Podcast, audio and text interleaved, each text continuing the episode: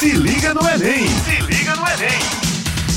E aí, galera da Rádio Tabajara, sou o professor Caio Américo do programa Se Liga no Enem, o programa de preparação para o Exame Nacional de Ensino Médio produzido pela Secretaria de Educação do Estado.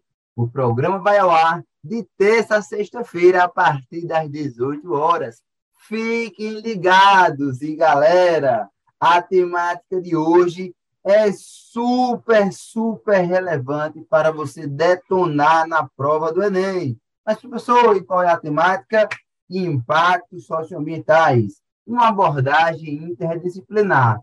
E essa abordagem interdisciplinar vai ser com quem? Com o meu querido amigo e competentíssimo André Veríssimo, professor da rede estadual, e meu colega também na rede privada que está detonando, e eu tenho o maior prazer em fazer esse podcast com ele. Andrei, meu amigo, se apresenta aí, dê algumas palavras que daqui a pouco a gente começa com a temática. Olá, olá, amigos. Bom dia, boa tarde, boa noite, né, Caio? Afinal, não sabemos a que horas nosso aluno, nosso ouvinte vai estar acompanhando os nossos comentários. Primeiramente, gostaria de agradecer o convite. Para mim é uma honra participar desse podcast, né, pra, com você, que além de um amigo, também é super competente, faz um excelente trabalho, tanto na rede pública quanto privada de ensino, e muito me honra e muito me deixa feliz. Eu gostaria de externar aqui esse convite, beleza? Espero poder contribuir da melhor forma, com o mínimo de conhecimento que eu tenho, para que os nossos ouvintes, de uma forma geral, possam entrar na universidade. Afinal, a gente vive para isso, para colocar pessoas dentro da universidade e realizar os sonhos. E melhorar esse país através da educação, complementando. Então, é a nossa função social, está enraizado em, em nossas vidas. E é importante destacar, certo, que esse podcast está sendo transmitido é, na terça-feira, às 18 horas. Mas, como meu amigo André falou, fica lá salvo no Spotify. E aí você pode escutar a qualquer dia e a qualquer horário. Então, é uma nova ferramenta. Eu, inclusive, adoro podcast. Eu estou sempre escutando, principalmente quando eu estou no trânsito, né? Antigamente, a gente é, só colocava música, basicamente. Era música ou então rádio com notícias. Agora eu estou escutando muito podcast, principalmente aqueles ligados à geografia, atualidade, geopolítica e desenvolvimento pessoal. Tá? Então, para quem não sabe, é o podcast que fica lá na rádio, Taba, é, no Spotify da Rádio Tabajara. Tá? E aí vocês vão perceber que lá tem a parte do Se Liga no Enem, que estão todos os podcasts que são gravados pela equipe do Se Liga no Enem. Meu amigo Andrei, a gente vai começar com uma temática bem bacana. Inversão térmica, inversão térmica. Olha, primeiro é importante a gente esclarecer que a inversão térmica é um fenômeno natural. Assim como o efeito estufa é um fenômeno natural, né? Lembra lá, efeito estufa é quando os gases que já estão na atmosfera, os gases de efeito estufa, a gente pode citar o carbono, a gente pode citar o também o nitrogênio, né? o dióxido de carbono, o metano em menor quantidade, mas está lá. Eles absorvem a radiação solar naturalmente. Isso na região mantém... do infravermelho. Porque, Isso. sem querer lhe interromper, Caio, mas já interrompendo, uhum. o que muitos alunos não entendem é que tanto a inversão térmica, como você falou, assim como é, é, o efeito estufa, eles são benéficos. É, o efeito estufa, por exemplo, ele ajuda a manter a temperatura da Terra mais amena para que ela seja habitada. O grande problema, na verdade, é a intensificação desse efeito, principalmente por efeitos antropogênicos, né?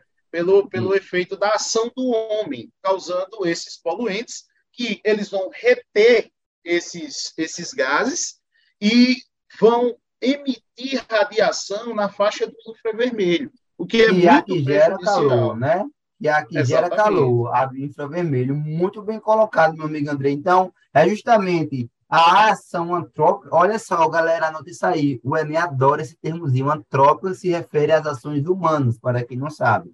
Então, as ações antrópicas, queima de combustíveis fósseis, o desmatamento, o desmatamento por quê, professor? Porque o carbono que estava estocado na estrutura dos vegetais são remetidos para a atmosfera quando é queimado. Então, é, lá na Amazônia, por exemplo, eles desmatam para depois tocar fogo. Então, todo aquele carbono é remetido para a atmosfera. A pecuária bovina, então, tem muitas atividades que geram esses gases em demasia e, consequentemente, é uma maior absorção da radiação solar e essa remissão aí da radiação infravermelha, que é aquela que gera calor. Muito bem colocado, meu amigo André. Então, a inversão térmica, ela acontece, né? Na virada ali da madrugada para o dia, porque o solo está mais frio, aí deixa ali o, o ar que está logo acima do solo mais frio, e aí isso é comum acontecer nessa virada. E também, também no inverno. causa a maior concentração de gases poluentes, não é? Não, então, aí quando fica justamente é, esses gases frios, no caso, esse ar frio na baixa atmosfera, o ar quente ele não consegue se dissipar, porque fica uma camada de ar frio, uma camada de ar quente e uma camada de ar frio por cima da de ar quente. Eu falo ar quente, mas é um ar mais quente do que aquele que está mais próximo ao solo. O que acontece em uma cidade em que há grande poluição atmosférica, como Curitiba, como São Paulo, Rio de Janeiro, Belo Horizonte, que tem intensa atividade industrial, a gente consegue ver o que? Aquele smog, né? que é aquela poluição a olho nu. Não é isso, amigo Andrei? Verdadeiro, com certeza. E outra coisa, essa poluição, além de fazer mal aos seres humanos, ainda fazem mal em relação ao ambiente aéreo. Por exemplo, é, eu não sei a faixa de, de, da atmosfera, né? Porque você é da geografia, você certamente entende ah. mais do que eu. Mas existem várias partes, né? né? da, da atmosfera. Se eu não me uhum. engano, é que a gente convive aqui é a troposfera, né? Logo Isso, a troposfera. A que vai até que é, do, é 12 a 15 quilômetros, que é onde circulam os aviões, né? É de 12 a 15, é o limite dela ali. Exatamente. E esses poluentes, além de fazerem mal aos seres humanos, né, e causar todos esses efeitos ambientais, ainda fazem, é, é, ainda prejudicam a aviação civil, porque é, é apesar de existirem radares e etc, o, o, a, a, visão ela é muito afetada devido a essa, esse smog que você falou aí. Muito bem colocado. Caiu até uma questão no Enem, Andrei, é, que falava do professor Paulo Saldiva. Esse, esse professor, que inclusive eu fui até pesquisar ele na internet, ele é um pesquisador sobre essas questões de poluição atmosférica. E é um grande problema em grandes sítios urbanos, porque quando chega no inverno, a gente tem essa intensificação da inversão térmica, devido principalmente à influência da massa polar atlântica, que é uma massa que vem lá da Antártida e influencia muito a região sul e sudeste. Aí o que acontece?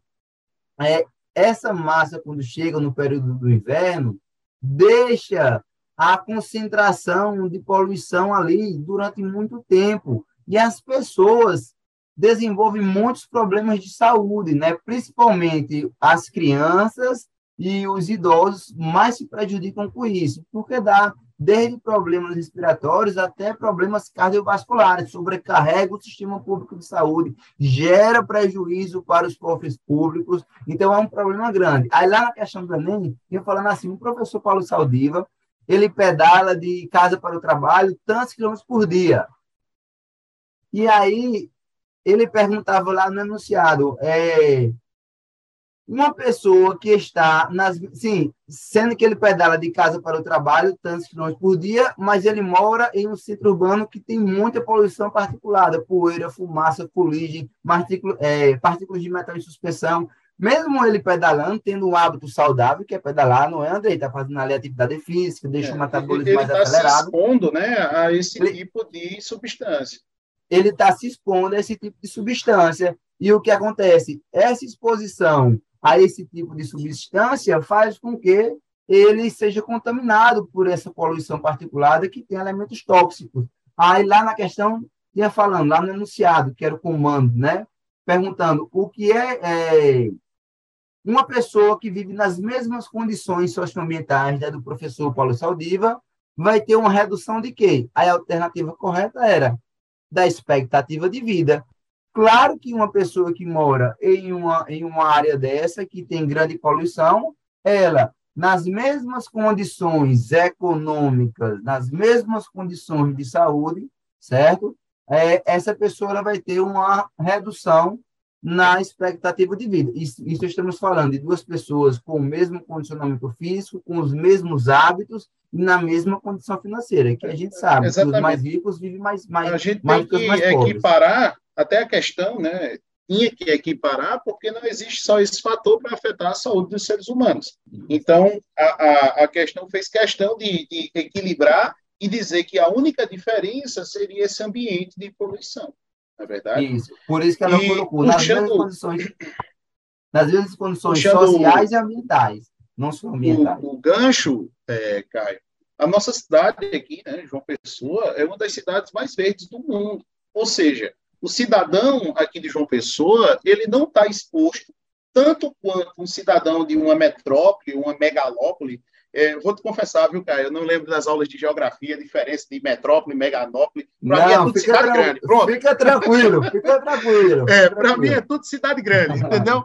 Então, uma, um cidadão que vive aqui na nossa cidade, aqui em João Pessoa, que tem uma Mata Atlântica muito grande, que tem uma área verde muito bacana, ele está exposto menos a esse tipo de problema do que o cidadão de grandes cidades não é mesmo? É, é, verdade. Inclusive, aqui tem a segunda maior reserva de Mata Atlântica em área urbana do Brasil, que é o Jardim Botânico Benjamin Maranhão, que fica ali em frente à Universidade Federal, é, margeando né, a BR. Aliás, a BR margeia o Jardim Botânico. Inclusive, eu levei meus filhos esse dia, é, esses dias para poder fazer uma trilha ecológica, e eu até indico né, as pessoas que moram em João Pessoa ou até no entorno aqui, para ir fazer essa trilha que é muito bacana, tem muitas espécies lá, tem um guia que, que, é, que vai falando sobre a fauna, sobre a flora, então é bem legal e eu aconselho esse passeio lá no Jardim Botânico. E já pegando esse gancho aí de Andrei, uma área que é uma, uma, uma cidade que é muito arborizada, ela vai retirar é, gases poluentes da atmosfera. Que é qual, Andrei? O gás que ela retira? O CO2. O CO2, o porque, de carbono. É, as plantas, né, assim como algumas bactérias, são seres fotossintetizantes. Eles realizam a fotossíntese, né, com a ajuda da luz, né? Foto significa luz. Então, as plantas, elas agem como se fossem filtros. Elas pegam o CO2, realizam fotossíntese e devolvem O2 para que a gente possa desfrutar desse oxigênio que nos mantém vivos, né, meu? Olha a nossa relação, a gente tem uma dependência, né, com as áreas verdes e, poxa vida, é, ainda bem que eu estou percebendo cada vez mais uma conscientização em torno do desenvolvimento sustentável, porque a gente tem uma dependência direta, tem uma relação muito intrínseca com, com as plantas. Eles liberam elas liberam os gás, o gás essencial à nossa vida, que é o oxigênio, e a gente libera, é, no nosso processo de respiração, o gás essencial CO2. à vida das plantas, que é o CO2. Não só a gente, como os seres vivos, os, os mamíferos que vivem aqui no nosso planeta. Então, enquanto mais área verde tiver, melhor vai ser esse tipo de, é, de ambiente para se habitar. E a gente já pode ir avançando, não é, Andrei? A gente já pode ir avançando. Já pode ir pode avançando. Ir, amigo, pode ir, que eu estou lhe acompanhando. Olha só, acompanhando. É, laterização. É, bora agora falar um pouco de solo. Laterização. Laterização. Como assim, professor? Isso aí já caiu algumas vezes na prova do Enem, certo? Na parte de geografia e até mesmo em alternativas. Então, para você desenvolver a questão, você sabe, é, você teria que saber o que era lateralização naquela alternativa. E já teve questão falando especificamente apenas de lateralização. A lateralização, meu amigo Andrei, você quer explicar o processo químico ou, ou, ou eu posso dar continuidade? Dê, dê, continuidade que eu vou fazendo algumas contribuições por mais. Tá, Joia. Então, a laterização, pessoal, é quando a gente tem é, os óxidos de ferro e de alumínio no solo. Então, chove, acontece a hidrólise e a oxidação disso aí no solo. Mas por quê, professor? Porque no solo tem alumínio e ferro. Inclusive, inclusive, a gente vai encontrar isso principalmente na região centro-oeste. É por conta dessa concentração, especialmente aí do alumínio, que o solo lá do cerrado, ele é o quê? Ele é ácido. Ele é ácido. Porque quando tem alumínio no solo, o que é que acontece com o pH? Olha só, se a acidez ela é alta, quer dizer que o pH é baixo. Baixo. É baixo, não é isso? É, é baixo. E o, então... o controle de, é, dessa, dessa parte de solos né, é, é, feito com a calagem. Muitas vezes a gente tem que fazer um processo de calagem para tornar o solo próprio para certas culturas. Porque as culturas, dependendo do tipo de cultura que você vai fazer no solo, existe um pH ideal. E se você tem esse problema de alta concentração de alumínio, de ferro, você tem que corrigir esse pH do solo e a gente usa sais. Né? Na, na maioria das vezes, a gente usa sais ou de caráter básico ou de caráter ácido. Vai depender do pH ideal para a plantação da cultura que se deseja fazer naquele tipo de solo, meu amigo Caio. Então, já pegando, é, muito bem colocado isso aí. É, o processo de calagem especificamente já caiu na questão de geografia, se eu não me engano, foi em 2016, falando só sobre a calagem mesmo, especificamente. É, inclusive, até a década de 70, mais ou menos, aquela região centro-oeste não era produtiva, né? Não se tinha o agronegócio que a gente tem hoje, porque o solo era infértil. O que aconteceu? Na década de 70, é, teve a conjuntura de implementações técnicas e tecnológicas na produção agropecuária. E isso aí é chamado de Revolução Verde. Então, nesse contexto da Revolução Verde, eles começaram a fazer algumas correções do solo. Dentre elas, esse processo de calagem que corrigiu a acidez lá do solo do, do cerrado, que é um solo ruim para o, é, para o cultivo. Mas quando se coloca é, o calcário, né, que é o elemento base, colocando o elemento base, o pH, consequentemente, vai aumentar e a acidez, consequentemente, vai fazer o quê? Vai ser reduzida. Então, colocando esse calcário e outros fertilizantes, a gente tem um, um ambiente ideal, claro que proporcionado pela ação humana, para o desenvolvimento agropecuário. A gente tem lá uma das maiores produções de grãos do mundo. Temos também muita pecuária bovina, aquela região ali do Cerrado, Pantanal, da Amazônia, tem muita produção, né? tem muita criação de gado, que é a pecuária bovina, que inclusive, vale salientar, tem mais cabeça de gado em nosso país do que gente. Né? Estima-se que é em torno de 220 milhões de cabeças, e são 215 milhões de pessoas. E somos o maior exportador de carne bovina para todo o mundo, maior exportador. Agora, só trazendo uma análise crítica sobre isso, só trazendo uma análise crítica sobre isso, é justamente a, a relação com a, com a destruição ambiental né, com a destruição ambiental. Se vocês perceberem, pessoal, e já caiu muito isso no Enem, uma das é, desculpa, uma das maiores degradações ambientais do Cerrado foi por conta da agropecuária. Por qual motivo? Por esses que eu acabei de falar. Isso já caiu muito no Enem. O avanço da fronteira agrícola para o Cerrado, para a região centro-oeste, o desenvolvimento ali do agronegócio fez com que mais de 50% do cerrado fosse destruído, deixando ele na condição de hotspot mundial, que é um ponto quente, onde tem muitas espécies que estão entrando em processo de extinção e outras já foram extintas. E só mais um adendo sobre o cerrado, da importância dele. O cerrado é o berço das águas do Brasil. É o berço das águas. É dele, né? Porque ele está ali é, em muitas áreas de Planalto, né, que ficam no Planalto Central brasileiro, e é de lá que saem muitas nascentes dos rios que vai para as outras regiões brasileiras. E as árvores são fundamentais para o processo de infiltração e recarga dos aquíferos. Se há o desmatamento, consequentemente há a diminuição de água nos aquíferos, consequentemente há a diminuição de nascentes de rios e, obviamente, a gente vai ter uma redução no volume das águas dos rios. Então, a preservação do cerrado ela está diretamente associada à preservação da disponibilidade de água para o nosso país. Então, é importante a gente amigo ter Caio, essa perspectiva. É, sem querer lhe interromper, mas já interromper. Não, é isso. Só para não esquecer aqui, porque a gente pensa muita coisa e a, eu acho que o tempo do podcast é curto. É, é pelo, pelo conhecimento que você está emanando, meu amigo, eu passaria horas e horas e horas e a gente ia ter que conversar com os nossos ouvintes. E já Mas chegamos aqui puxar... em 20 minutos. Olha só como passa rápido. A gente tem aproximadamente mais 18 minutos só. Se liga no Enem! Se liga no Enem! Muito, muito rápido. Mas só para eu não esquecer, a gente estava falando sobre esse processo de calagem, né, de diminuir a acidez de solo para aumentar a produtividade, etc. É importante lembrar ao aluno, né, a, a pessoa que vai fazer o Enem, que está escutando nosso podcast, porque é, muitas vezes é, as pessoas pensam que caráter ácido e básico só são ácidos e bases que possuem.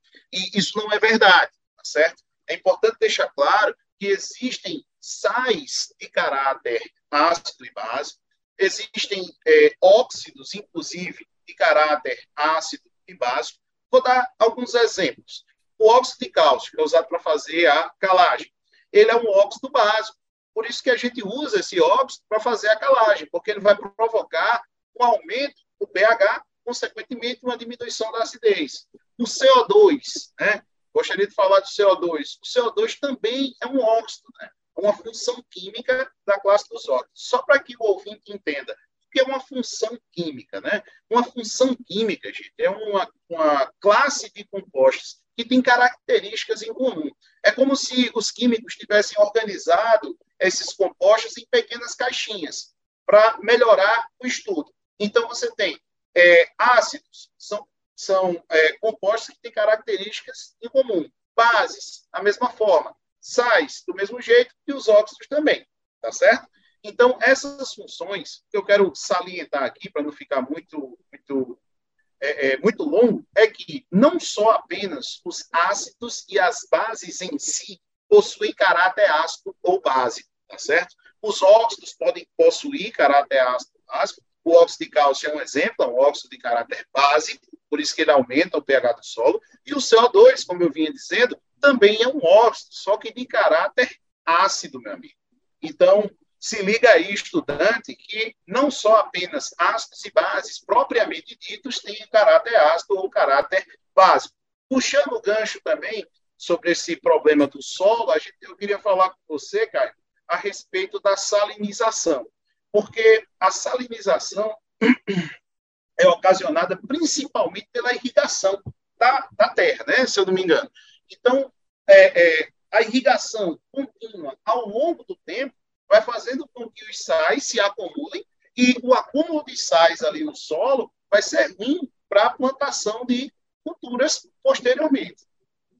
Isso aí, meu irmão, muito bem colocado, excelente explanação. Então, é, é muito importante isso daí para levar em consideração que não são só os sais, né? Tem óxidos e tem, e tem outros tipos de elementos que são ácidos e são base, e a química ela é muito ampla nesse sentido, e no meu ponto de vista, meu pai é professor de química, eu achava ela muito complexa, né? Eu, eu, eu queria, assim, ter sido aluno seu, viu, meu amigo Andrei, para poder desmistificar mais, ah, desmistificar você, mais você a, teve a um professor que está anos luz na minha frente, professor Américo. É, sendo é que ele só foi um professor lá no terceiro ano. Então, assim, primeira série, segunda série, já foram outros professores, que era aquela química que eu, meu Deus! E você fez uma explanação excelente nesse sentido. É, já falando sobre a salinização, o que acontece? A salinização aqui no nosso país, ela acontece principalmente no sertão nordestino. Por quê?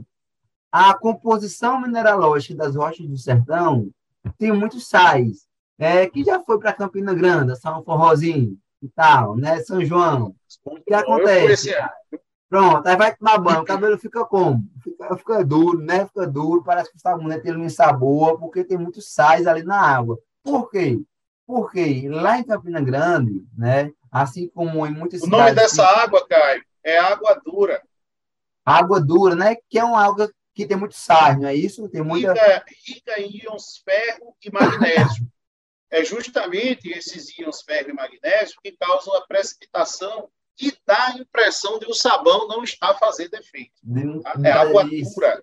Água, água dura não é gelo, não, viu, gente? Água dura. é água rica em ferro e magnésio. Vivendo, vivendo e aprendendo. É água dura. Agora eu vou falar para meus alunos. Aí o que acontece? É, vamos lá, uma, uma, um produtor rural ali do sertão, geralmente, né, essas pessoas do sertão, elas irrigam as suas culturas agrícolas, né, utilizam a água de poço, porque no sertão não tem muita água superficial, mas tem uma quantidade considerável de água subsuperficial, que são as águas que estão ali nos aquíferos, nos lençóis freáticos. Aí o que acontece? Eles retiram essa água e jogam, né, em grande quantidade por cima das lavouras. E jogando isso em grande quantidade e essa água com grandes concentrações de sais, em um ambiente de clima semiárido, onde a taxa de evaporação é muito alta, o, a água evapora e ficam os sais ali sobre o solo, desencadeando o processo de salinização. Inclusive, é um processo irreversível, porque depois que há grandes concentrações de sais, não tem como reverter, porque se você for tirar ali aquele sal, vai ser junto com o solo. Então, vai tirar também os outros elementos minerais e também a matéria orgânica do solo. Então, o solo ele vai ficar infértil. Isso aí desencadeia um dos grandes problemas socioambientais que a gente tem aqui no Brasil, que é a desertificação, a formação de desertos por causas antrópicas. Não confundam com desertização. Desertização é a formação de desertos por causas naturais deserto do Saara, o Outback australiano, Namíbia, Kalahari e assim por diante. Aqui no Brasil tem desertos? Tem. Por incrível que pareça, tem. Mas são desertos Sério? formados pela. Isso, tem deserto. Eu pergunto se em sala de aula, todo mundo acha que não, diz que não. Mas tem desertos aqui no Brasil, mas são desertos ocasionados pela ação humana, através do processo de desertificação, que uma das causas é a salinização mas a gente tem outra, que é a compactação do solo. O solo compactado diminui a infiltração e aumenta a erosão pluvial laminar. Então, carrega os nutrientes superficiais, fica um solo ali é, totalmente desgastado. Ou então, o desmatamento, que causa as ravinas e as vossorocas, certo? Então, tem algumas é, tem outras causas, além da salinização, que ocasionam a desertificação. É muito comum, era muito comum aqui, né, até por uma cultura nossa nordestina, as fogueiras de São João. E a lenha para fazer o carvão vegetal, ou então, muitas vezes nem era através do carvão, era própria, o próprio tronco mesmo da madeira que era queimado, vinha além da vegetação da caatinga e o que acontecia? É, quando desmata, Andrei, é, quando você desmata uma região e o solo fica exposto, ele fica muito suscetível a ser desgastado, a ser destruído ele, o solo só é bom com cobertura vegetal. Até porque hoje está cada vez mais tendencioso as agroflorestas, que são os cultivos é, entre diversas espécies de plantas nativas, inclusive, para que elas mesmas troquem nutrientes e, além dessa troca de nutrientes, preservem o solo. Então, olha só, né? a gente fala de uma coisa, vai puxando para outra, e Andrei também, até de água dura a gente falou, que massa, não é, Andrei? Que massa esse tipo de aula. Eu preciso só fazer a chamada, tá? É, estamos aonde, aonde, aonde? Aqui na Rádio Tabajara, com o programa Se Liga no Enem Paraíba, uma iniciativa da Secretaria de Estado da Educação e da Ciência e Tecnologia para apoiar a preparação para o Exame Nacional do Ensino Médio na Paraíba. Um beijo a todos os queridos alunos e alunas que estão assistindo, a todos os pais, mães e outros ouvintes curiosos que nos prestigiam, até porque conhecimento ele nunca é o que, Andrei? Nunca é demais, nunca é demais, sempre é bem-vindo.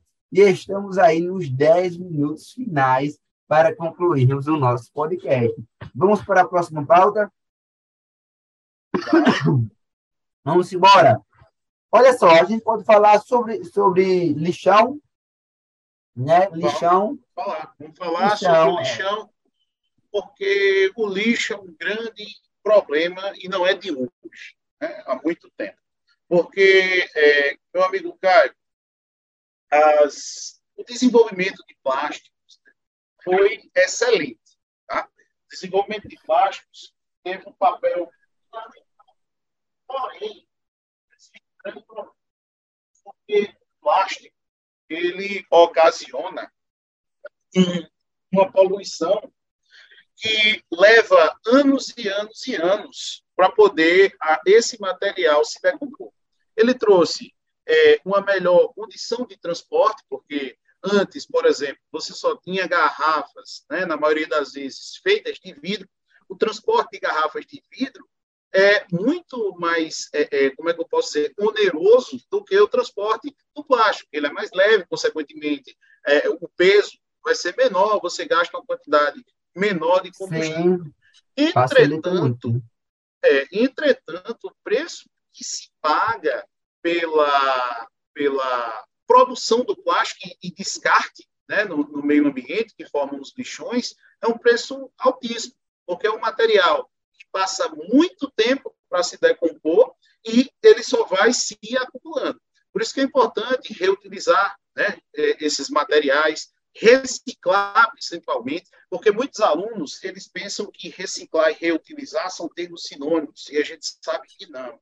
Você reciclar consiste em um processo industrial. Você precisa de uma indústria para poder fazer a reciclagem daquele plástico. Existem vários tipos de plástico. A gente pode até marcar um podcast é, futuramente para falar para o ouvinte os tipos de plástico que existem, é, é, os polímeros de alta e baixa densidade, PVC, que é o polivinil chloride, é uma sigla do inglês. Existem vários tipos de plástico. Plástico não é só uma coisa, tá certo? São polímeros. O, o reciclar é você pegar um produto velho de plástico e torná-lo novo, né? A partir do Exatamente. Processo industrial. É, um, é, é um processo industrial. você precisa derreter. Por isso que se tem que ter o cuidado de separar os sete tipos de plásticos que existem. Exatamente. Você tem que ter esse cuidado, porque se você observar na, na, na sua garrafinha de água, vai ter uma numeração. Você tem que derreter o, o, a, a numeração de acordo com a composição do plástico. Porque se você derreter o número 2 o número 3 o número 4, não adianta. Então, tem que se ter essa separação, por isso que é feita a sinalização com o número, e a reciclagem é um processo industrial. A reutilização, não. A reutilização é você pegar, por exemplo, é, garrafas PET né, e fazer um, um por exemplo, para se sentar. É você pegar um, resto de material e utilizar para outra coisa. Reutilizar, utilizar de novo. Utilizar para outro fim, que não o que ele foi projetado. Mas não passa por processos é, industriais. Aí parte da criatividade, não é, Andrei? É a gente pegar Exatamente. uma garrafa, fazer um porta-treco. O avô da minha esposa, ele é especialista em reutilizar. E aí ele já fez até, é, eu não sei se o nome é varal, mas, mas uma, um, era um cano de PVC que era pregado na parede e a gente pendurava vassoura, né? pendurava vassoura. É, já fez também com garrafa PET, é, escorredor, sabe aquele escorredor que você bota faca, garfo, tudo? Sim, pronto, sim, ele já fez escorredor também. E ele achando que, não, porque eu não sei se você não gostou que nada, traga para cá, porque a gente economiza, é bom para o ambiente. Aí já entra também um outro R da sustentabilidade, que é o reduzir. Então, quando você reutiliza, você acaba reduzindo o seu consumo. Então, degradando menos o meio ambiente. Inclusive, é importante destacar que neste ano de 2022, tá? É, neste ano de 2022, no mês de setembro, já é, foi, já está em vigor a proibição do uso de canudos plásticos. Eu não sei se de pratos plásticos, talheres e colheres.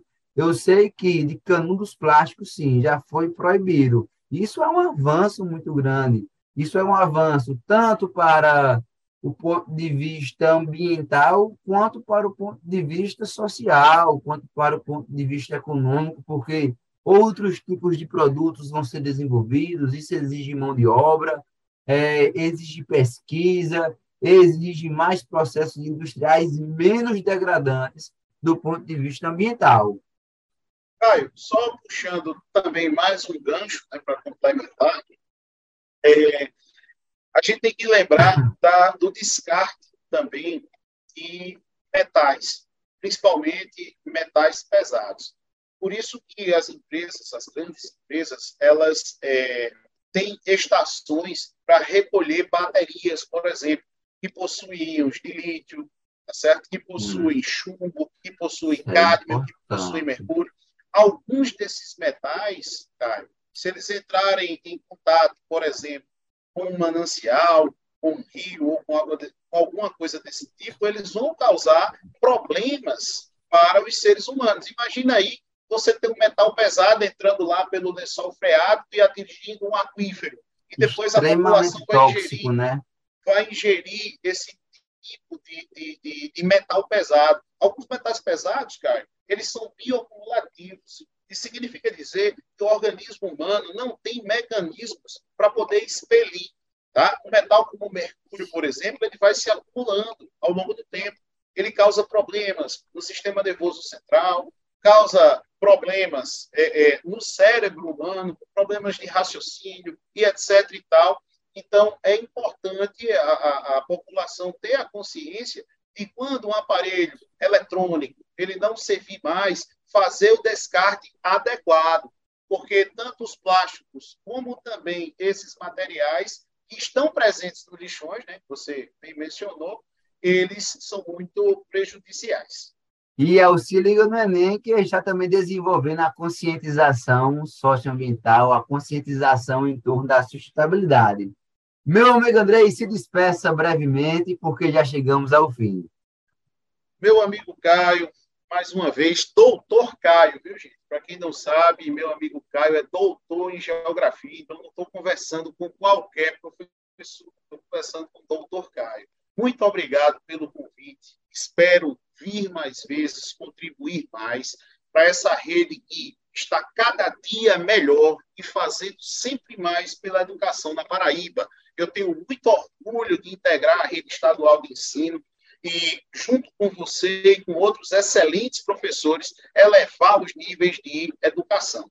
Valeu, obrigado mais uma vez. Mande um abraço para o seu pai, professor Américo. Eu tenho um carinho imenso, não só por ele, como também por você. Vocês são muito abençoados. Obrigado. Meu amigo Andrei, foi uma honra. Estamos juntos em prol da educação para transformar vidas por meio da educação e transformar o nosso país por meio da educação, desenvolvendo a conscientização crítica, a conscientização ambiental e a cidadania. Então, vamos juntos, sempre juntos. E esse foi o programa Se Liga no Enem, na Rádio Tabajara. O programa vai ao ar de terça a sexta-feira, a partir das 18 horas. Fiquem ligados, um beijo no coração de todos e até o próximo podcast. Se liga no Enem! Se